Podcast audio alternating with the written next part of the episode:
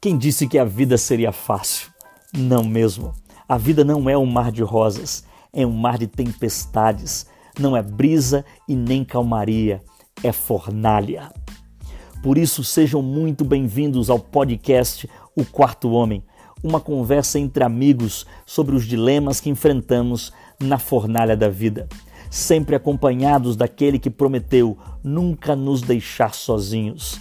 Ele é o quarto homem, o Filho do Homem, o Deus conosco, aquele que sempre tem a palavra final.